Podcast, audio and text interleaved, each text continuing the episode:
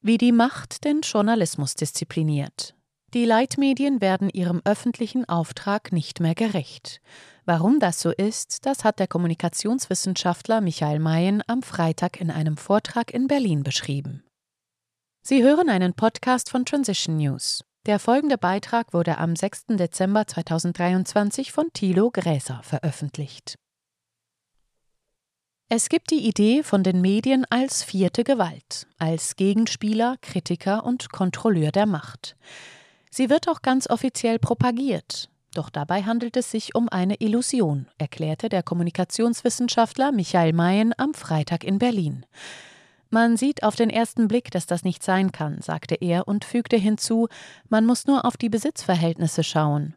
Mayen verwies auf die aktuellen Vermögenszahlen der Medienbesitzer in Deutschland. Familienunternehmen dominieren den deutschen Medienmarkt, wie Studien seit Jahren zeigen. An der Spitze steht derzeit laut dem Kommunikationswissenschaftler die Familie Bauer mit etwa 7 Milliarden Euro Vermögen. Dann folgen die Familie Springer mit etwas über 4 Milliarden und die Burda mit 3,4 Milliarden.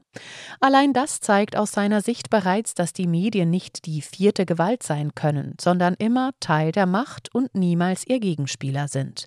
Mayen erklärte das bei einem Vortrag zum Thema Journalismus und Macht, zu dem der Kulturkreis Pankow in den Sprechsaal in Berlin eingeladen hatte. Etwa 90 Menschen hörten ihm zu und bedachten seine Aussagen oft nickend und mit Beifall. Menschliche Gesellschaften haben immer das Problem der Machtkontrolle, stellte er mit Verweis auf den Psychologen Rainer Mausfeld fest. Es gibt immer ein paar, die mehr haben wollen, und die vielen anderen müssen versuchen, die Macht, die diese wenigen an sich reißen, zu kontrollieren, einzudämmen. Wie vor 100 Jahren. Den Zusammenhang mit den Medien beschrieb er anhand des Buches The Brass Check. Deutscher Titel Sündenlohn, eine Studie des Journalismus des US-Schriftstellers Upton Sinclair. Der hatte 1919 gezeigt, wie westliche Gesellschaften funktionieren, so Mayen. Dabei würden die bestimmenden Industriezweige mit ihren Profiten diese dafür einsetzen, die öffentliche Meinung zu beherrschen. Das geschehe, indem Parteien und Medien korrumpiert würden.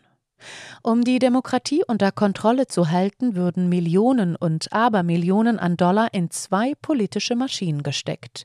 Die stehen sich dann bei den Wahlen gegenüber. Das Volk, durch die Presse bei Laune und in einem Zustand der Duldung gehalten, entscheide an der Urne, für welchen Kandidaten seiner Ausbeuter es stimmen möchte. Sinclair habe das mit Prostitution verglichen und laut Mayen festgestellt, der Journalismus ist eine Waffe in der Hand der Industriebosse. Und dieser Journalismus hat in der Zeit zwischen den Wahlen dafür zu sorgen, dass wir ruhig bleiben. Ruhe zwischen den Wahlen sei die Aufgabe der Leitmedien, gab der Kommunikationswissenschaftler Sinclair wieder. Das klang nicht nur aktuell, sondern ist es auch. Der US-Schriftsteller habe außerdem darauf aufmerksam gemacht, dass Kritik aus dem Mediensystem an den Verhältnissen nicht zu erwarten ist. Denn die Eigentümer seien selbst so in ihrem sozialen Umfeld verankert, dass sie aus diesem nicht ausgeschlossen werden möchten. Ein schöner Mechanismus, der bis heute wirkt und erklärt, wie diese Leitmedien funktionieren, kommentierte Mayen das. Er berichtete, dass Sinclair vor etwa 100 Jahren versucht habe, ein Projekt zu starten, das die Probleme lösen sollte. Wenn eine Zeitung zehn Tage lang die Wahrheit über die Machtverhältnisse im Land berichtet, dann ist das System am Ende. Doch das Projekt Natural News als Zeitung für alle sei gescheitert. Mit dem Buch sei es ihm dann ergangen wie den heutigen kritischen Autoren und alternativen Medien. Mayen nennt sie Milieumedien. Er hat kein Papier bekommen, um zu drucken hat keine Rezensionen bekommen, keinen Vertrieb gefunden. Er musste alles im Eigenvertrieb machen, musste Eigenwerbung machen. Täuschende Berufsideologie. Dem Schriftsteller habe auch nicht geholfen, dass er damals in den USA relativ berühmt war. Dennoch habe er Mühe gehabt, das Buch bekannt zu machen. Für Mayen ein frühes Beispiel für das, was wir als Cancel Culture erleben. Der Kommunikationswissenschaftler, Professor an der Ludwig-Maximilians-Universität München, hat das in den letzten drei Jahren selbst erlebt.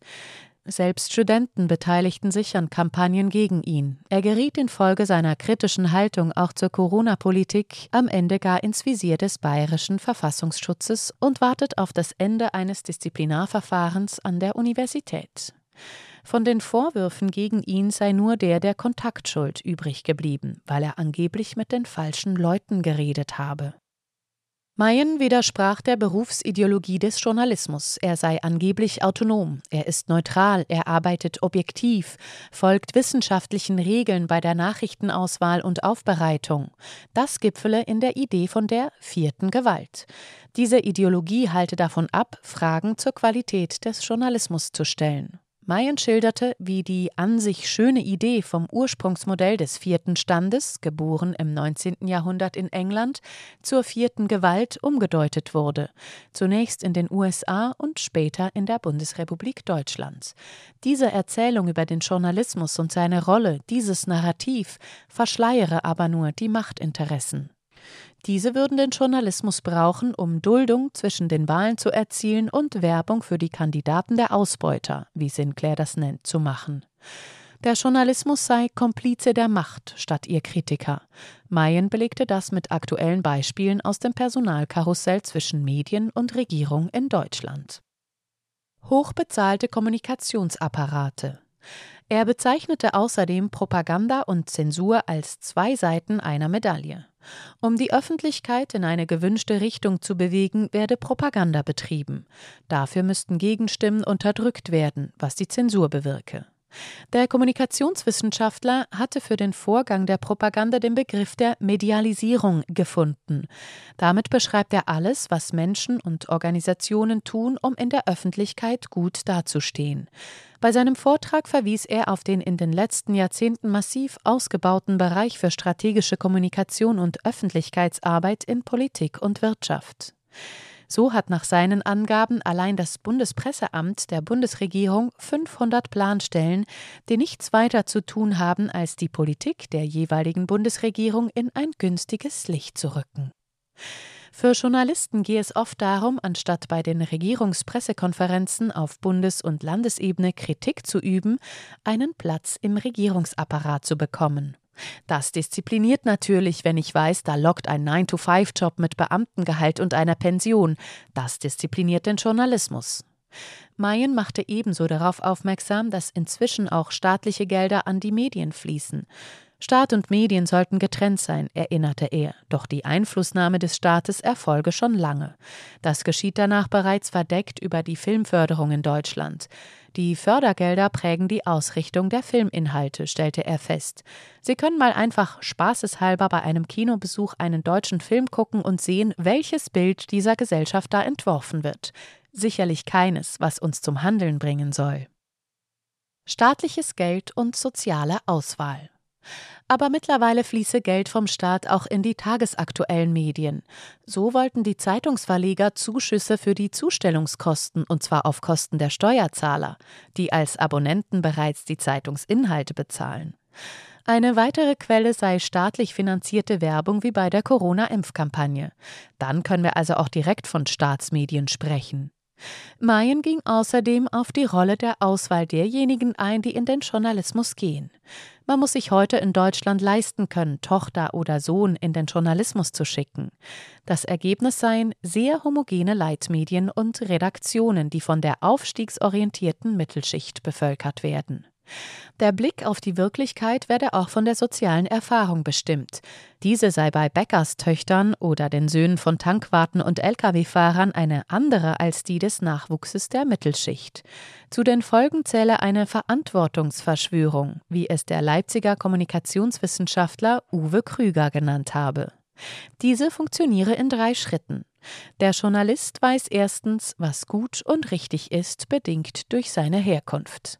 Zweitens weiß er, dass er Einfluss auf die Menschen und damit das Gedächtnis der Gesellschaft hat. Schritt 3 ist, dass der Journalist die Leitmedienwirklichkeit so konstruiert, dass das wahrscheinlicher wird, was er für gut und richtig hält. Medienkrise fördert Haltungsjournalismus. Dafür seien gar keine Anrufe aus Staatskanzleien und Ministerien, die es dennoch gäbe, nötig. Mayen verwies zudem auf die These seines Leipziger Kollegen Christian Hoffmann, wonach die Medienkrise Aktivismus statt Journalismus fördere. Haltungsjournalismus, wie er sich seit geraumer Zeit zeigt, werde gefördert durch die zunehmend prekären Arbeitsbedingungen in den Medien. Sie seien für Liberale und Konservative, die auf Karriere, Familie, Eigenheim, kleinen Wohlstand aus sind, nicht mehr attraktiv. Das führe dazu, dass Menschen in die Redaktionen kommen, denen Familie, Karriere, Einkommen, Wohlstand nicht mehr ganz so wichtig sind.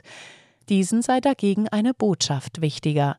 Um diese zu verbreiten, seien sie bereit, über Wohlstandseinbußen hinwegzusehen. Diese Entwicklung sei seit längerem in den USA zu beobachten und greife auch in Deutschland um sich, so Mayen. Er setzt darauf, dass die Gebührenzahler sich den von ihnen finanzierten öffentlich-rechtlichen Rundfunk wieder aneignen. Es geht aus seiner Sicht darum, den Auftrag der Leitmedien einzufordern, Öffentlichkeit herzustellen, sowie alle Themen und Perspektiven zu zeigen. Die Menschen sollen sich als Leser und Nutzer zu Wort melden und so auch jene Journalisten unterstützen, die den öffentlichen Auftrag des Journalismus noch ernst nehmen. Mayen selbst versucht mit der Freien Akademie für Medien und Journalismus die Ausbildung für Journalismus auch Menschen zu ermöglichen, die aus den Milieumedien kommen und dafür das notwendige Handwerkszeug lernen wollen. Sie hörten einen Podcast von Transition News. Mein Name ist Isabel Barth. Ich wünsche Ihnen einen schönen Tag, bleiben Sie informiert und ich sage bis zum nächsten Mal. Dieser Podcast konnte nur entstehen, weil zahlreiche Leserinnen und Leser Transition News regelmäßig durch Spenden unterstützen. Wenn auch Sie uns unterstützen wollen, klicken Sie den entsprechenden Button auf unserer Webseite an. Vielen Dank und merci vielmal.